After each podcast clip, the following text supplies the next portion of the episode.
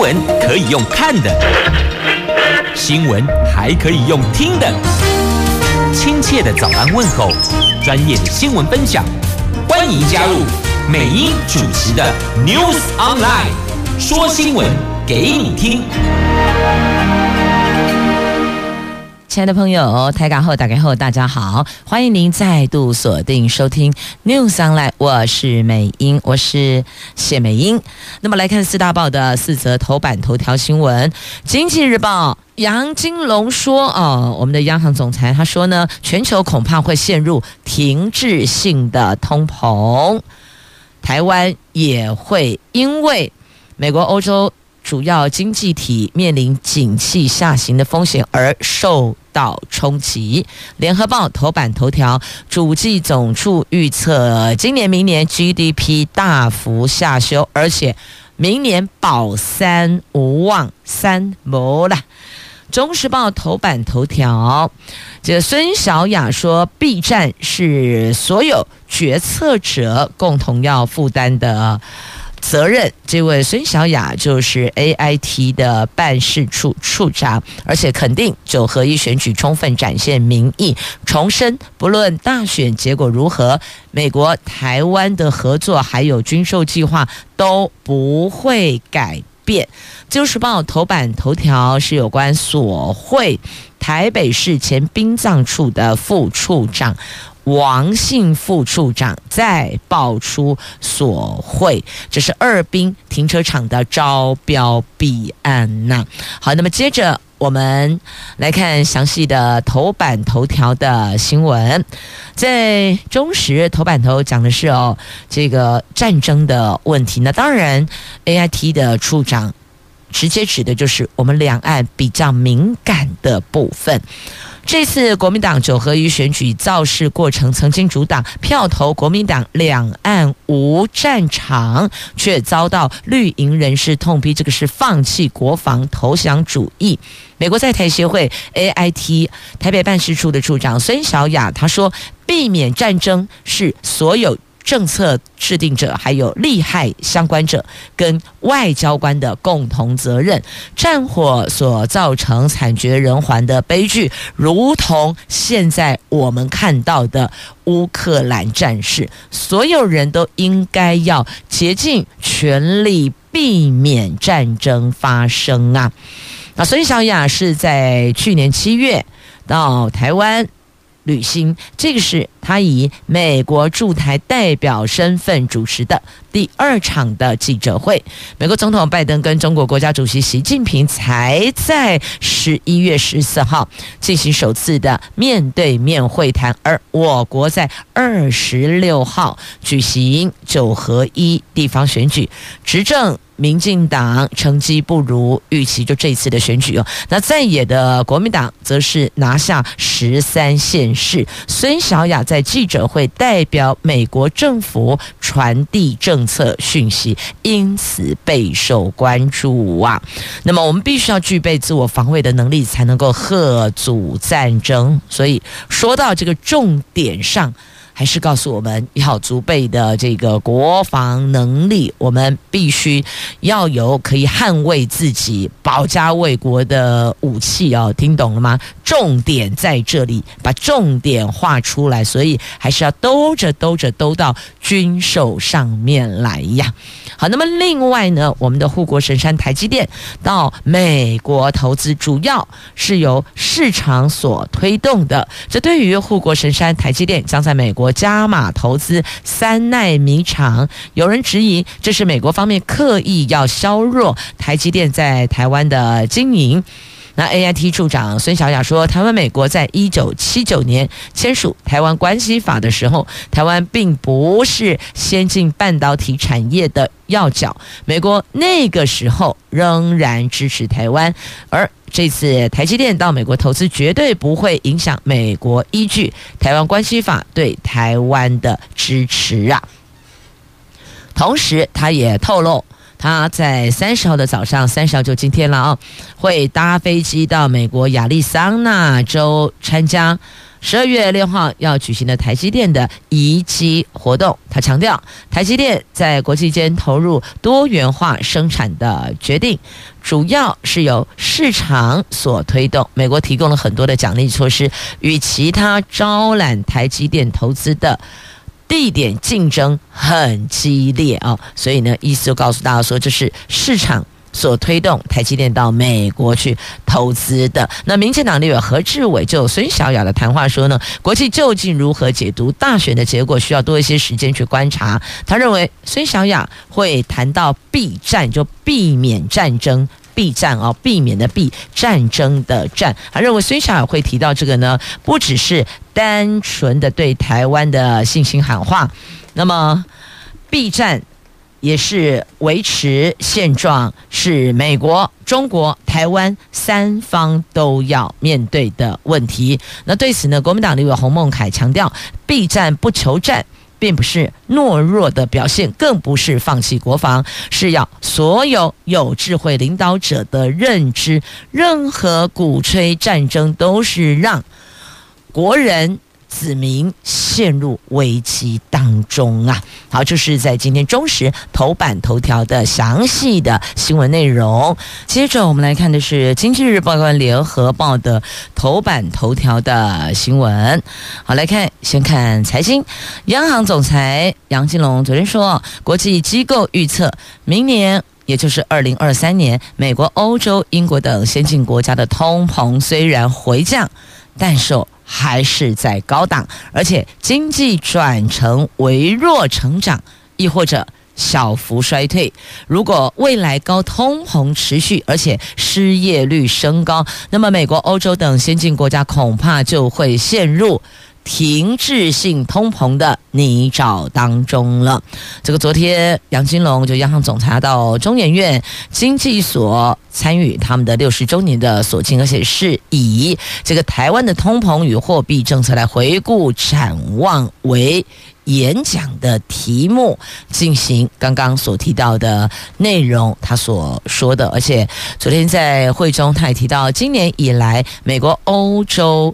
英国等主要的经济体的通膨率大幅攀升，明年虽然可望低于今年，但是还是远远的高于疫情之前的水准。随着主要央行货币政策加速紧缩，经济前景面临下行的风险，明年主要经济体可能会转为衰退呀。好，那展望未来，全球经济具有高度不确定性。先进国家是不是会走向停滞，或是长期就是停滞性的通货膨胀，或是长期的停滞性通货膨胀？这个还有待观察。台湾是高度开放小型经济体，受到国际经济金融形势的影响是非常大的。尤其主要的经济体货币政策往往会产生庞大的外。溢效应对小型开放经济体会造成很大的冲击呀。好，这个是有关，如果全球陷入停滞性的通膨，那么台湾。也不乐观，而且 GDP 还得要大幅的下修呢。这主计总数昨天发布了最新的经济预测，大幅下修今年全年经济成长率为百分之三点零六，比上一次预测的时候下修了百分之零点七，而明年的经济成长率则是从百分之三点零五下修为百分之二点七五，宣告。保三无望，这明年那就是二点七五，往上没有，但不排除会不会再继续往下。那主计总数说呢，下修今年、明年经济成长率主要问题出在出口值跟当初预测落差大。表现不如预期了啊！结果就是结论就是表现不如预期，而主计总数昨天也上修今年的消费者物价指数年增率百分之二点九四，本来之前没有这么多的，那他把它做调整了，年增率到了百分之二点九四。明年随着原物料价格涨价的这个涨势趋于和缓，消费者物价指数可望降到百分之一点八六，但这些都是预测，所以实际上是不是如这个数字，还得看明年的状况啊。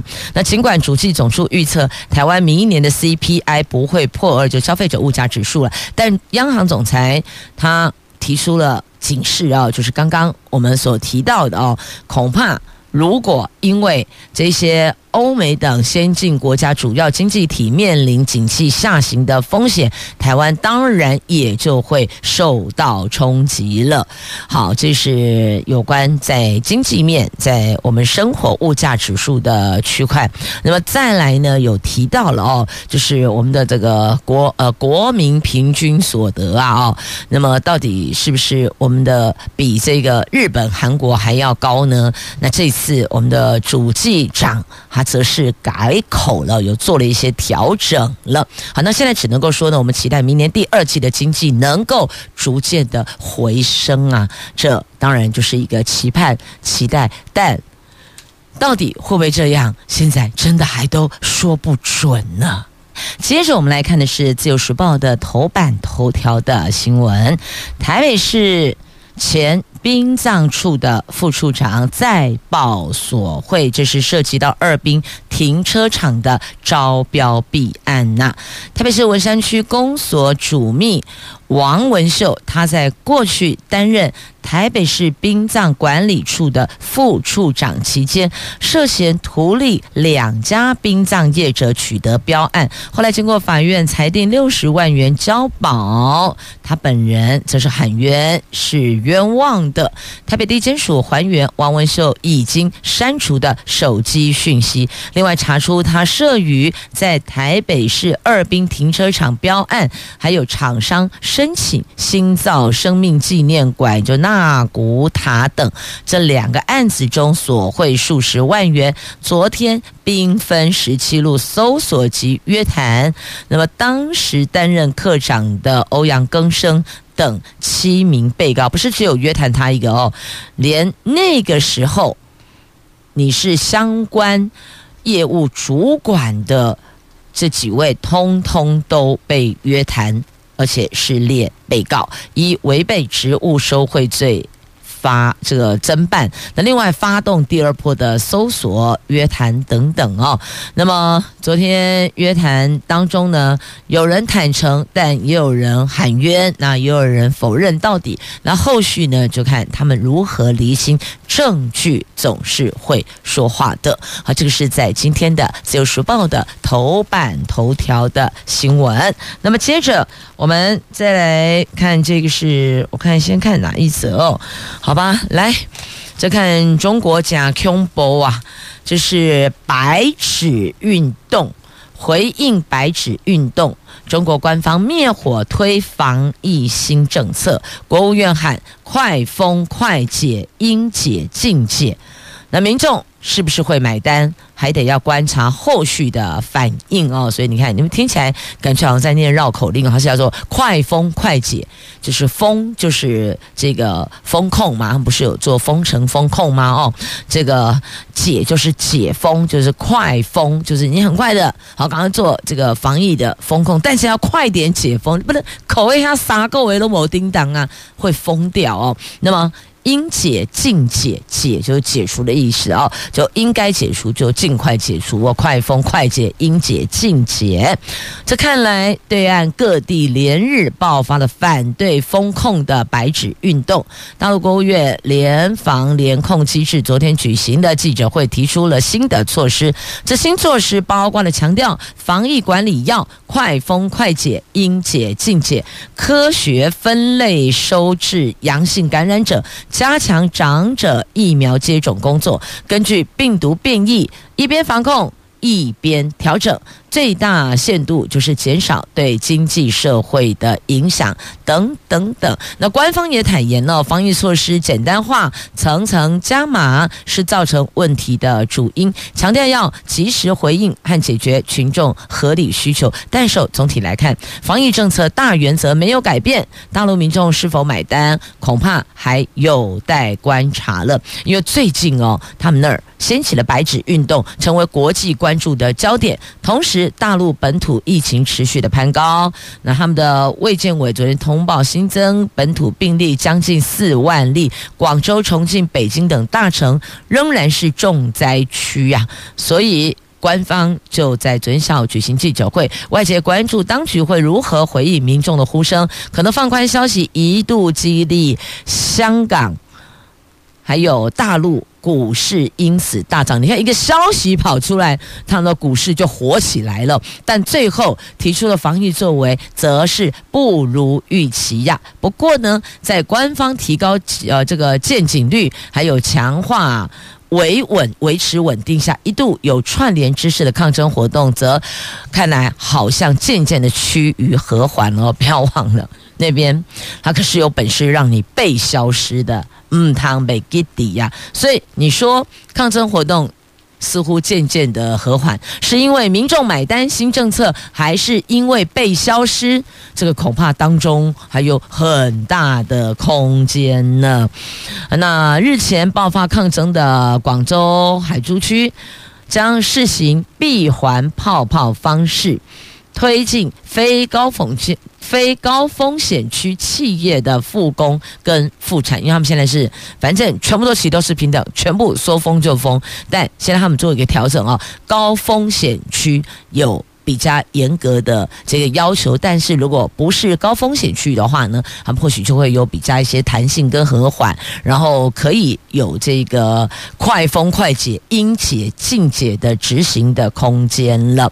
那新疆的乌鲁木齐在这个礼拜渴望解封，当地政府正公布对低收入者措施，包括一次性。派发人民币三百元补助，还有提供工作机会等等。不过，刚恢复营运四天的上海迪士尼乐园，昨天又宣布闭园了啊！不是才刚宣布可以开始、可以开放了吗？结果没有想到，才四天又宣布闭园。这会宣布闭园兹事体大，一定肯定有非得闭园的。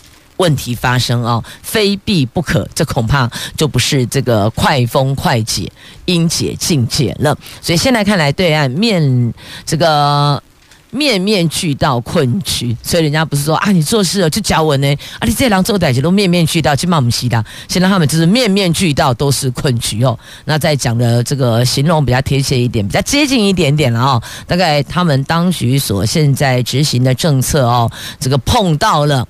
民众的这个白纸运动，而且白纸运动在多个城市同步发生或前后一点点时间啊，大家就要表达这个心声啊，所以看来这个政策是四面楚歌了。那专家也直言，清零没有终局，意思是说呢，你看不到尽头了。因为对岸现在染疫死亡率出奇低，但持续封控，就公卫的角度来看，并不合理。所以你说，哎，染疫死亡率很低。低到一个爆，怎么可能？我们这里多少人，他们那里多少人？所以呢，那个数字哈、哦，怪怪的哦，看起来是怪怪的。那么国外分析呢，退让不符合习近平的个性，所以到底在演哪一出？期末嘛，嗯，在演内啊，就是千万不要下手太重，民意的反弹是就恐怖呀。接着我们来看《自由时报》头版版面的这一则新闻。这英国首相说，中国对英国构成体制性挑战，所以看来啊，英国、中国这两国的黄金年代已经过去了。这英国首相苏纳克在二十八号发表上任以来第一份外交政策主题演说，他宣告。英国卡麦隆政府二零一五年宣告的英国中国双边合作黄金年代跟黄金十年已经结束。他重申，中国对英国价值观还有利益构成了体制性挑战，而且确认英国未来十年的防卫跟安全战略将在预计明年发表的综合检讨报告中有所升级呀。他批北京的人权，谴责镇压抗议。封控的民众啊，他如果再往前批的话，批到六四天安门就知道更可怕了哦。他坦克直接过来呀，但这国家的进步，就是在民主意识的这个萌芽的过程当中，一点一滴的做调整啊。所以你看，六四天安门那个时候跟现在，虽然现在我们也觉得这么做是非常不妥当的，去镇压抗议封控的民众，我们觉得，呗，打个大叉叉。但你知道，当年六四天安门更可怕，你连要打个大叉叉的机会都没有，就被拉走了。所以这民主。终究在全球各个角落，无论你是共产集权国家也是一样，只是它的发芽会比较慢一点点，但终究是阻挡不了、封控不了啊！好，那么接着再来看，就是在今天我看一下啊，好来结合到中时头版下方吧哦，有这个汇率的话题，我们稍后再来看哦。那么先来看一下这一则，这个政府有没有轻视蔑视责任政治伦理呢？啊，后面要打一个问号哦。好。这位这游银龙还记得他吗？哦，过去哦，这个选战选举过程当中，他也是曾经披挂上阵的，但现在转过来，角呃角色不同，位置不同。他说呢，有这种执政团队是台湾人民的不幸。他指的是谁呢？指的当然就是执政党了、这国民党。惨败在今年九合一，民进党惨败在今年九合一大选哦。那国民党是横扫十三个县市了啊。那蔡总统在二十六号晚上辞去了党主席，苏贞昌是口头请辞，立刻就接受总统的慰留。那对此呢，台湾民意基金会的董事长游盈隆说。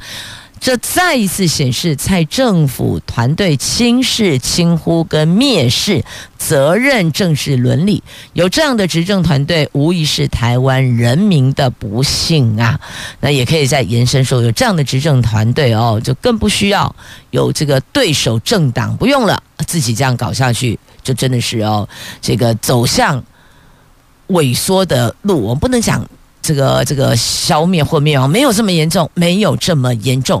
只要及时检讨做调整，每一个人、每一个政党、每一个团体。每一家公司都还是有机会可以走回原来的轨道上的哦。那民进党内许多人认为，今年选举成绩这么难看，显示执政没有获得认同，内阁必须要改组来负起行政责任。那民进党立委高嘉瑜连日来呼吁，内阁应该重新布局，面对民意，而。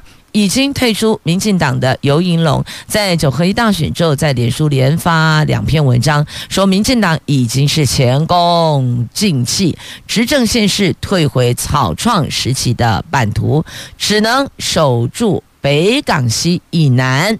他用四个字形容，他说这个叫做惨不忍睹啊！那为什么输得这么惨？游盈隆认为要痛定思痛，找出败选主因，要虚心面对，不推卸责任，才能不重蹈覆辙，而且才能够对支持者有所交代。但是哦，讲这些话，对一个这个责任伦理观念极为淡薄的执政当局是不起任何作用的哦。所以，一般你想想看啊，回想啦，过去啦，每次大选。成绩不如预期的，或是呢，这个表现成绩哦比较惨的那个政党，从党主席开始，对吧？那如果他们本身是执政党，有一些位居要职位置的这一些长官们，也会提出他们要请辞，类似像这样，等于就是说呢，人事要做调整，要重新布局了，因为代表哦过去的执政的表现，人民不买单嘛，没有肯定嘛，亦或者没有感觉嘛，因此就有一些这个责任政治要扛起。现在看来，好像这一环、这一环、这一趴，在过去我们比较常会看到的，但现在似乎不一定看得到了。好，这是在今天中时头版下方的新闻，所以要问啦，到底是有多少的支持民众可以再重回怀抱？那么有多少的作为，我们可以重新调整呢？来，接着看一下我们的汇率。美国联准会今年三月以来累计升息达到十五码，热情是快速的流动。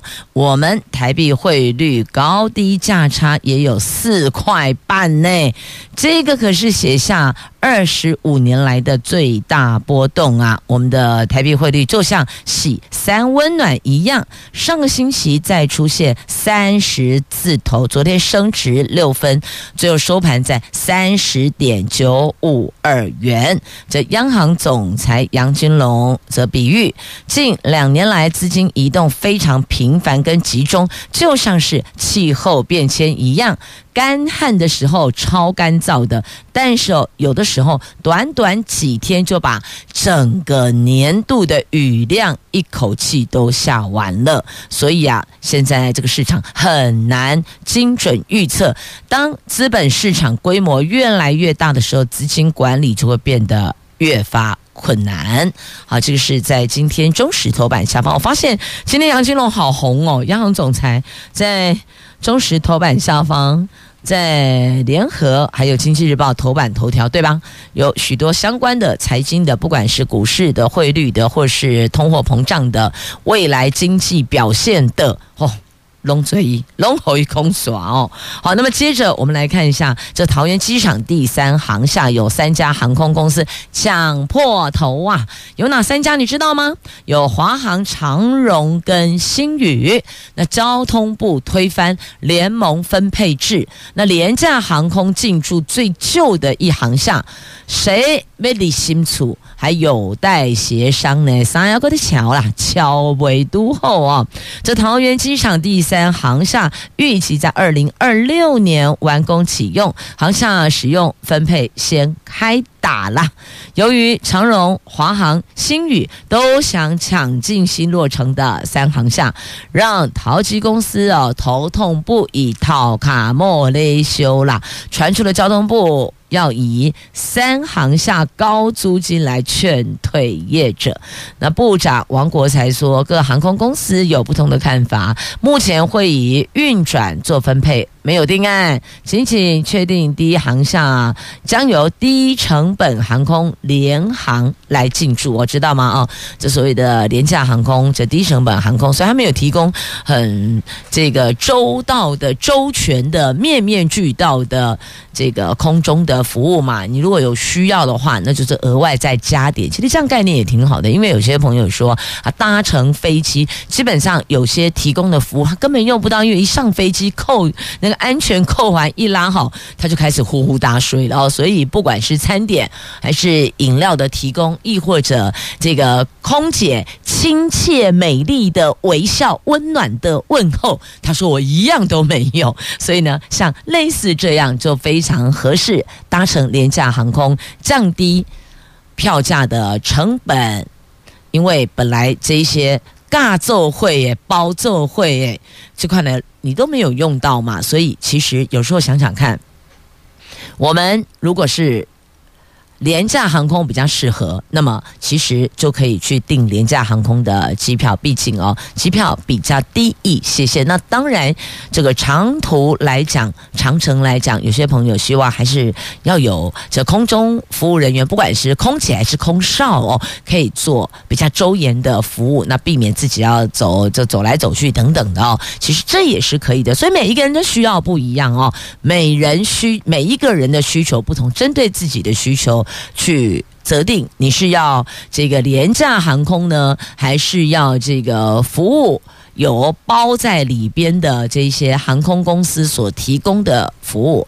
所以这是可以做选择，都没有一定哦，没有决定。好，那现在呢，三家航空公司要抢第三航像新的呀，贵州新的呀，所以希望能够进驻。那就看看他们所提出的这个回馈方案，基本上。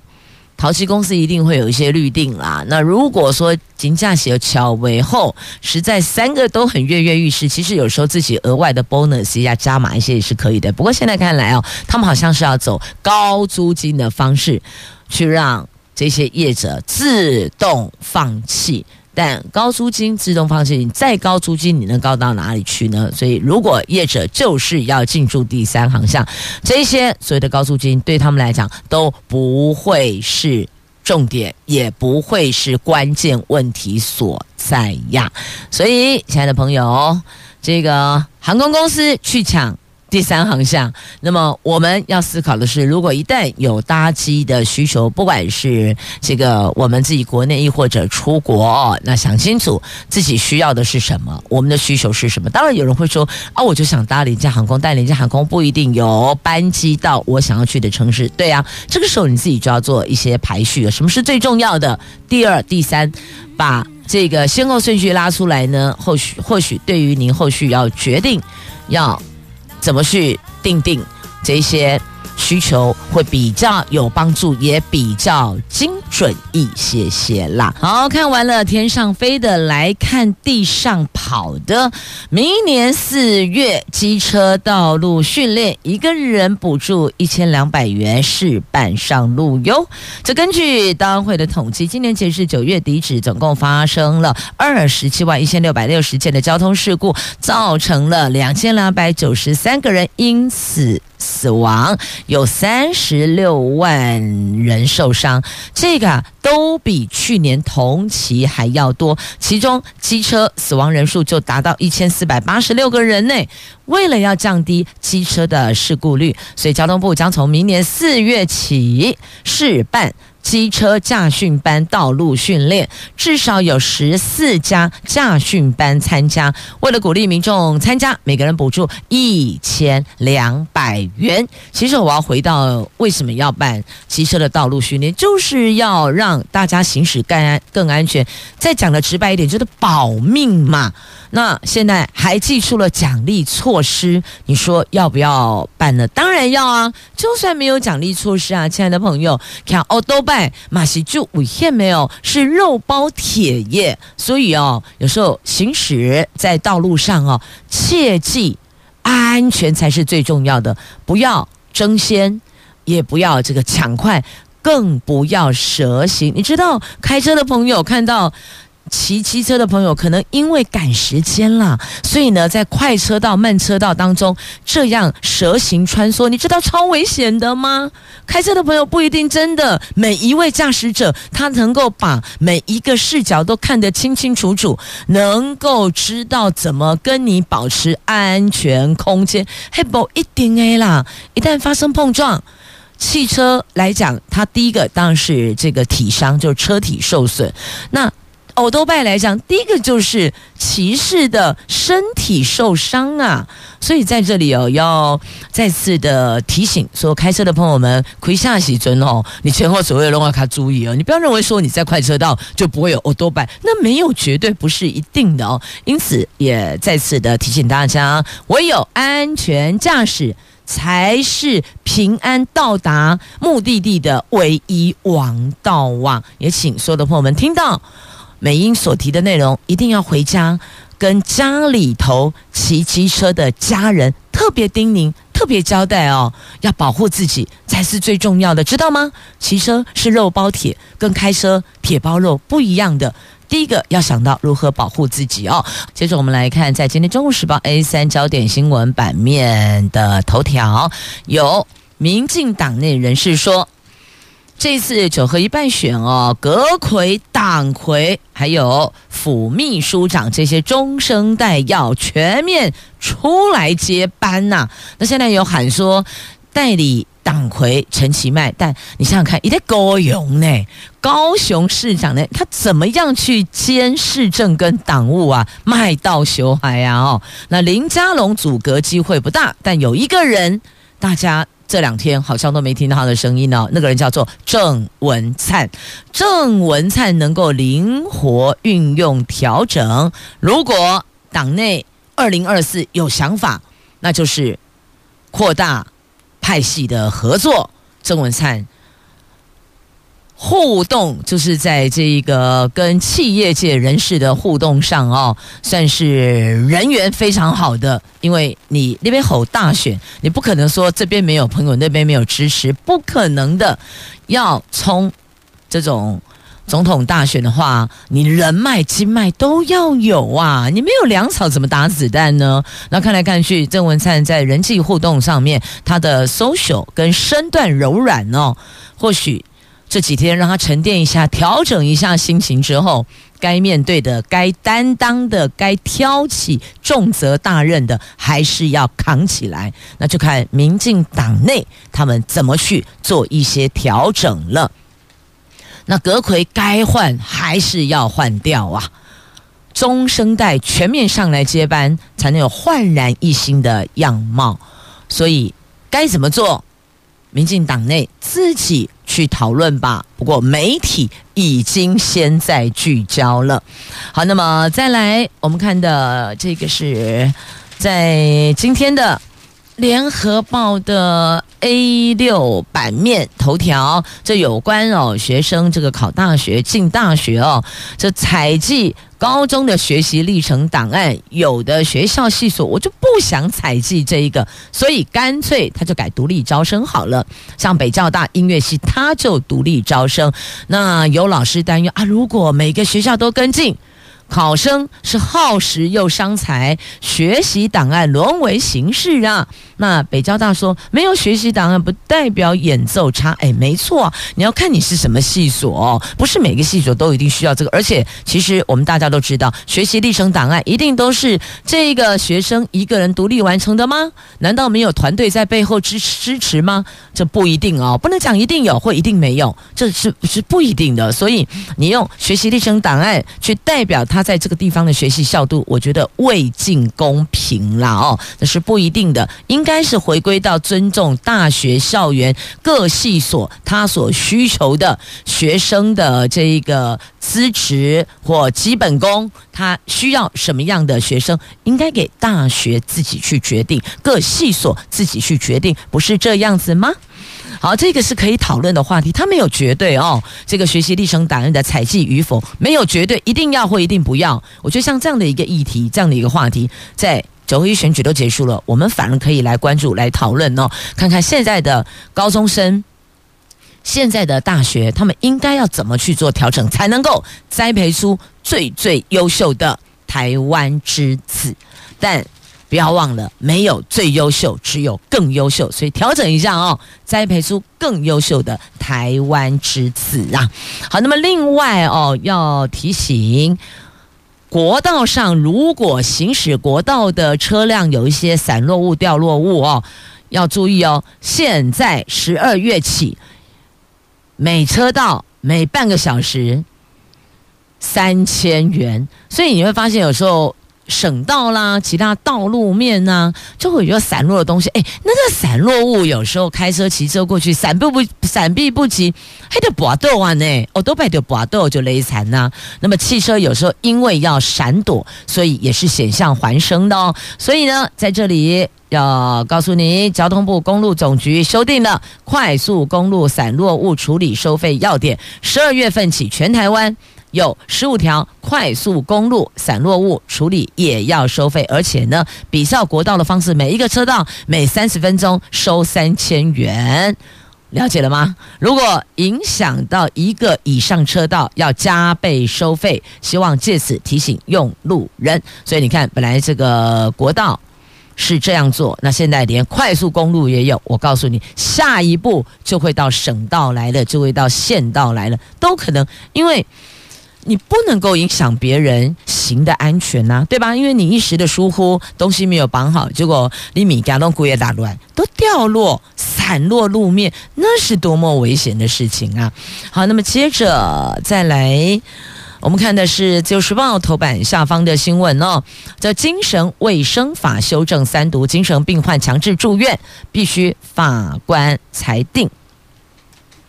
为了提升对精神疾病病人的协助跟前端的预防，还有强化社区支持，也保障权益，所以立法院会昨天三读通过了，把社区支持入法，也落实病人知情权，而且强制住院改由法官裁定。另外，严重病人如果他不能配合指示，定期接受强制社区治疗，地方主管机关必要的时候得请警消协助啊。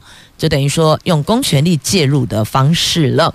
好，那么接着再来看，在今天《就是报》还有这三则图文呐、先来看世足赛，这森巴军团巴西昨天在世足赛小组赛的第二战，靠着中场大将卡塞米罗，下半场第八十三分钟右脚劲射破网，一比零把瑞士给打下去了。二连胜，提前拿到十六强的门票，也缔造二零零二年以来小组赛连十七场不败记录。哎，原来他才真的是一个这个不败团队哦。好，森巴军团呐，下次不知道谁要跟他对阵了。好，那么接着再来，国军年度形象月历公布了，官兵时刻为国展现决心。好了，给我们看看我们这个精湛的武器，那么还有演习的一些截取的画。面哦，好，这是在今天《自由时报》头版版面的图文呢，还有这一则图文来看，台湾特有贵重木，如果你输出没有向这有关单位来申报的话，是要罚三百万的。这是林务局宣布的，从十二月一号起，如果你要带红桧、台湾扁柏、台湾肖楠、牛樟这四种台湾特有贵重木的原木，或是木材，或是雕刻品。艺术品出境亦或者输出，就必须要先跟海关申报。那五公斤重达五公斤的，就必须有国产材标章，而且减负农委会同意文件。违法者最高罚三百万，还不得输出，不得带出去哦。所以要提醒您要留意。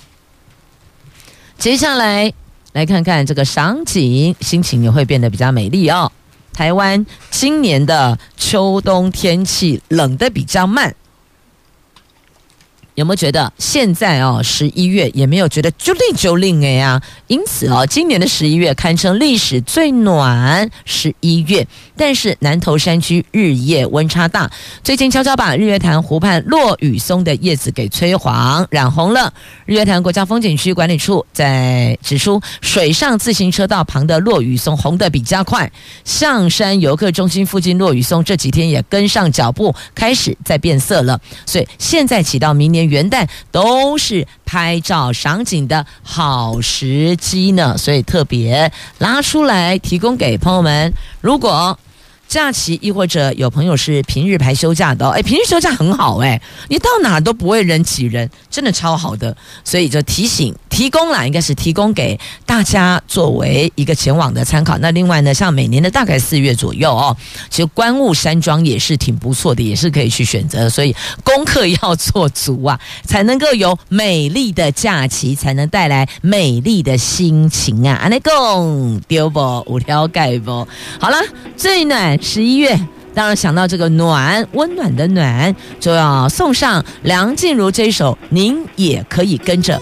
哼哼唱唱的歌曲，暖暖听到喽，听这首歌真的觉得有一点暖心的 feel 呢。